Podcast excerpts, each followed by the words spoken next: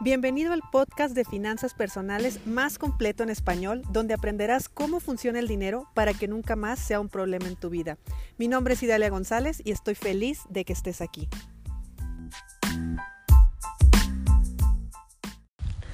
¿Les ha pasado que están en una reunión de amigos, de amigos de hace muchos años? O sea, me refiero a amigos de la infancia amigos de, de la adolescencia, la secundaria, y todos teníamos una etiqueta, me refiero a que todos decíamos que cuando fuéramos grandes íbamos a ser de determinada manera. Y no lo decíamos nosotros, lo decían nuestros propios amigos de nosotros. O sea, decíamos, fulano cuando esté grande seguramente se va a ir a vivir a otra ciudad y le va a ir muy bien. Fulana cuando sea grande eh, no va a querer ni hacer la universidad.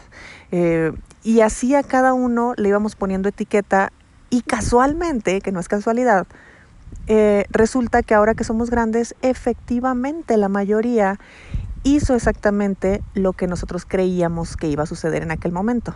Ahora sí que fue una profecía cumplida. Y eso no es casualidad, eso es una etiqueta que te pusieron y una etiqueta que te creíste y una etiqueta que asumiste totalmente como tuya.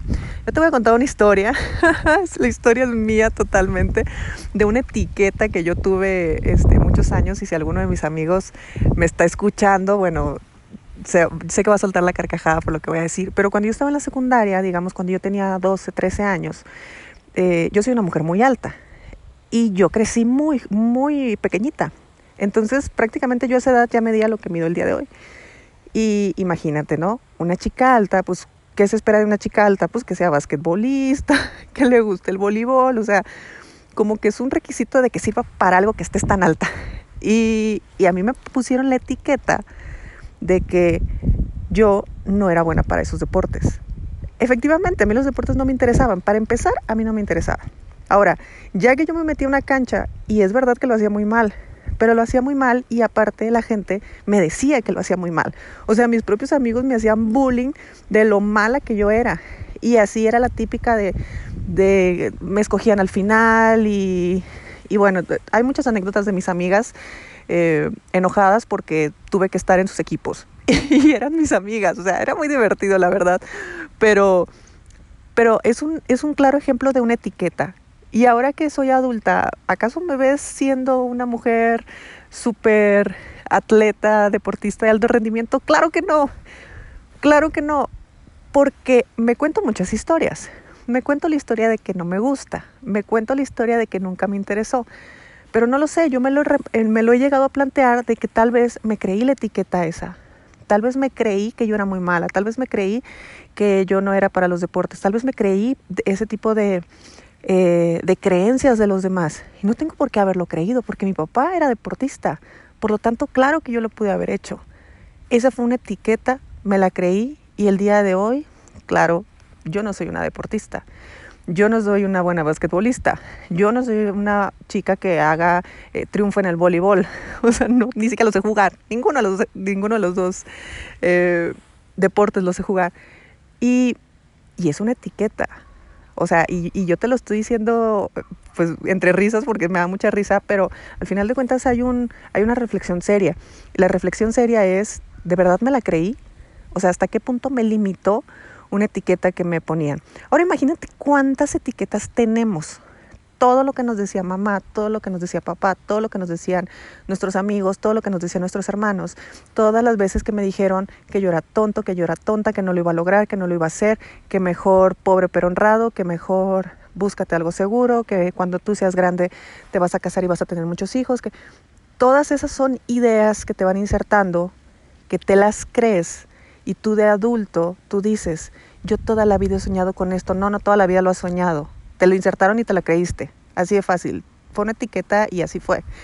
Entonces tu gran reto ahora de adulto respecto a tu dinero, si ya lo aterrizamos en el plano de las finanzas personales, pues si a ti siempre te dijeron eh, que tú ibas a, ibas a estudiar porque ibas a tener un muy buen puesto y ya nosotros no nos tenemos nada que preocupar, oye, en tu inconsciente existe un, tú no puedes dejar tu trabajo, tus papás se sacrificaron por pagarte la universidad y aparte hay que ver eh, cómo los vamos a mantener en el futuro. O sea, es una introyección totalmente real tabú, que en algún momento voy a hablar de cuando mantienes a los padres, eh, porque hay que hablarlo, no porque sea bueno ni porque sea malo, sino porque eh, si no estás bien parado emocional y financieramente te puede tumbar esa situación. Y, y tal vez fue una etiqueta que te pusieron. Tal vez a ti te dijeron, ay, mijita, tú mejor consíguete un marido, no te andes preocupando y listo. Entonces tú de grande, a pesar de que quisieras hacer otras cosas, tienes trabajo, me queda claro, eh, o no, es tu decisión, pero hay muchas chicas, y digo chicas, por cierto, vete a ver a mi YouTube un video que subí ahora con motivo del Día de la Mujer, donde te explico por qué hay mujeres que tienen éxito económicamente y por qué hay mujeres que no.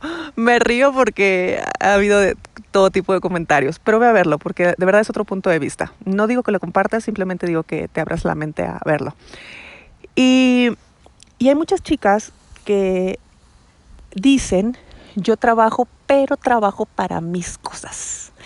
O sea, no se dan el permiso de, eh, de crecer mucho, pero ellas se limitan a solamente mis cosas. Yo solamente para mis gastos, yo solamente para no pedir dinero, yo solamente para esto. Está bien, está bien, eso, eso es completamente válido, pero ¿hasta qué punto es una decisión tuya? ¿O hasta qué punto es una etiqueta que te pusieron donde mejor tú cásate y ya no batalles? Mejor tú consigue una pareja y ya eh, no, este, no sufras. Y así van todas las etiquetas, así nos fuimos creyendo todo lo que nos decían. Entonces, claro que cuando uno empieza a trabajar en uno mismo y se empieza a salir de las etiquetas en las que creían que íbamos a hacer, pues sorprendes. Sorprendes porque dicen, ah, mira, yo lo veía inteligente, pero no sabía qué tanto. O sea, ¿qué esperaban de ti? Si esperaban que te fuera bien, pero no tan bien.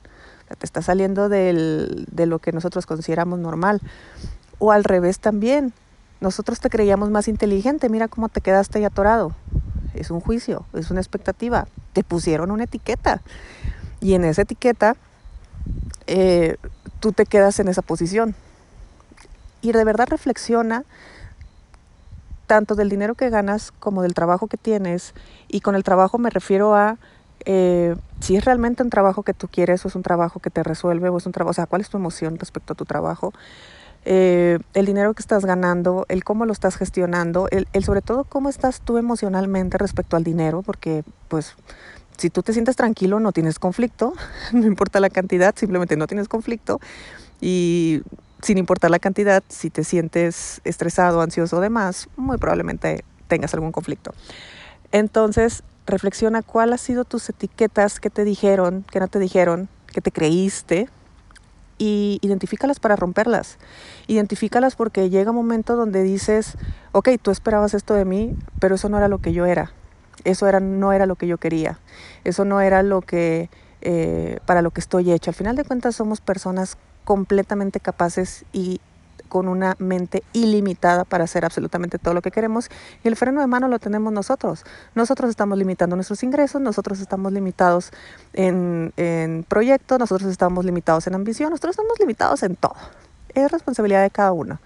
Pero esa responsabilidad a veces dices, ¿por qué no puedo más? Y hay que, vamos analizando. Ve para atrás. ¿Qué decían de ti tus amigos en la secundaria? Qué decían, qué te decían tus padres.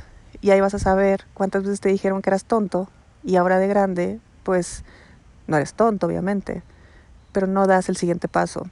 O cuántos eh, quizá te dijeron que eras súper inteligente, que ibas a súper triunfar y te sientes muy mal porque a pesar de estar creciendo y estar luchando, parece que nada te satisface, parece que tú estás constantemente luchando ante un crecimiento que dices, ¿para qué tanto? Pues claro, es que había muchas expectativas, había demasiado. Eh, ya tuve una, eh, se da mucho a los últimos hijos, ya tenemos alguien que nos vaya a cuidar. Ya nació la niña que va a cuidar a papá. Ya nació el niño que va a ser el novio de mamá. Oye, tú le dices eso a un niño y de verdad se queda introyectado en su mente. Ten mucho cuidado, porque ahí tenemos 40 años viviendo con nuestros padres y dices, bueno, ¿por qué no? Ojo, no es un juicio y no es porque sea malo es porque algo de información traes, es porque alguna etiqueta te creíste y algo te tiene ahí sin poder moverte.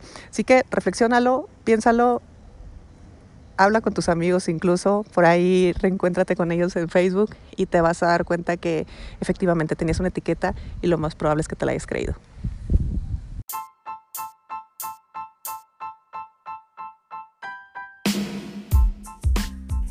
Momento de poner acción a lo que aprendimos hoy. No olvides suscribirte y comparte con tus amigos este podcast. Hasta mañana.